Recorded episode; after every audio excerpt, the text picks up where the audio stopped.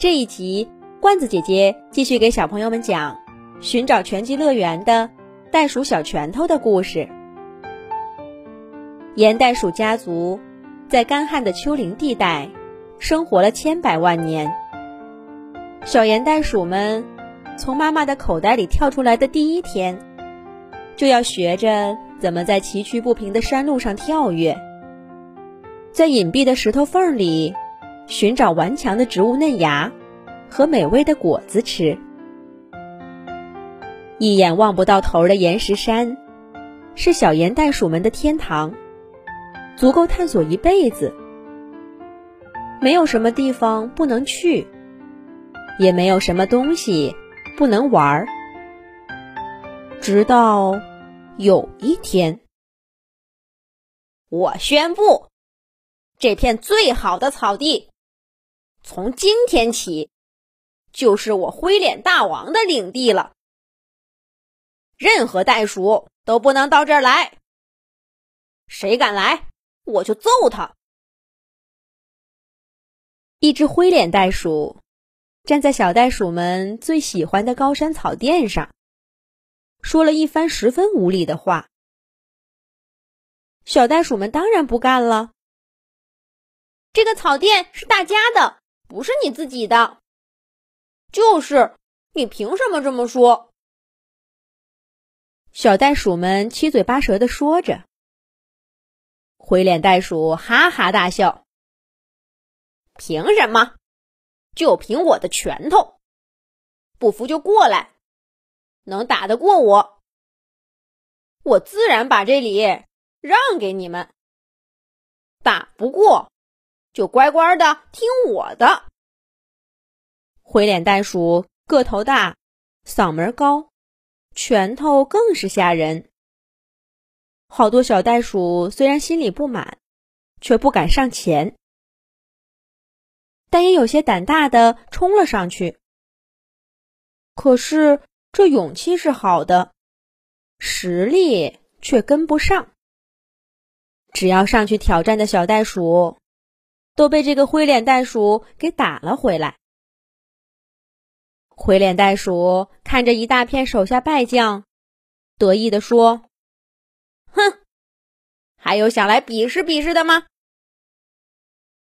一连几天的功夫，灰脸袋鼠把来挑战的小袋鼠们打了个遍，再也没有人敢踏上那块草地半步。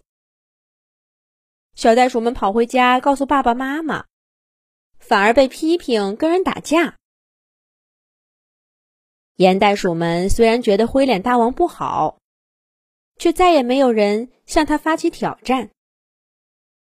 灰脸袋鼠心安理得的占领了岩石山上最好的一片草地，美滋滋的当起大王来。到小波他们出生的时候。这个灰脸大王已经霸占这块地方好几年了。小袋鼠们从小就被告知，不要去招惹灰脸大王，对他的领地要小心翼翼的躲闪，连靠近都不要。在家长们口中，灰脸大王是个又可怕又可恶的家伙。小波他们心中对灰脸大王充满恐惧，认为他是不可战胜的。要不是今天遇上小拳头，玩的太高兴了，他们根本就不会来这儿，更别说跟灰脸大王打架了。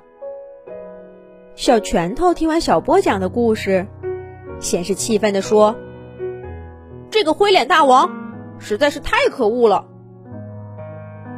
然后。又好奇的问道：“可是，这跟不让打拳击有什么关系呢？”小严回答说：“因为大家都说，只有像灰脸大王这样的坏人才打拳击呢。所以说，打拳击不是个好习惯，小孩子不能学。”小拳头诧异的说：“怎么能这么说？打拳击？”一定去做坏事吗？也可以用来保护自己呀。没错，我们现在明白了，怕灰脸大王是没用的，不如学好本领，把他打败。小树挥着拳头说道：“小拳头哥哥，你教我打拳击吧，我要变得像你一样厉害。”小妍也说：“我也要学，尤其是最后打倒灰脸大王那下。”小波，你呢？没有参加刚刚战斗的小波还有些犹豫。我，我能学会吗？小拳头笑呵呵地说：“这有什么学不会的？打拳击是我们袋鼠的本能，只要多加练习，谁都是拳击高手。我们在草原上，每年还举办拳击比赛呢。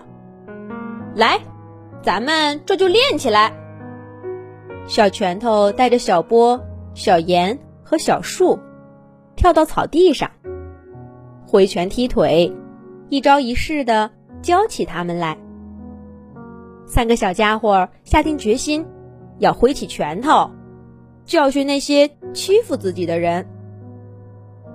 小拳头让他们明白，灰脸大王不是不可战胜的。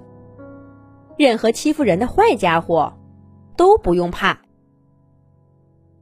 越来越多的盐袋鼠知道小拳头他们的事迹，也跑来学习。盐家鼠家族正悄悄的发生着变化。小拳头也对自己的拳术越来越骄傲。可是离别的时候也要到了。小拳头依然要出发，寻找心中的拳击乐园。接下来他会去哪儿找呢？罐子姐姐也还不知道，大概他还在路上吧。等他告诉我啦，我再讲给小朋友们听吧。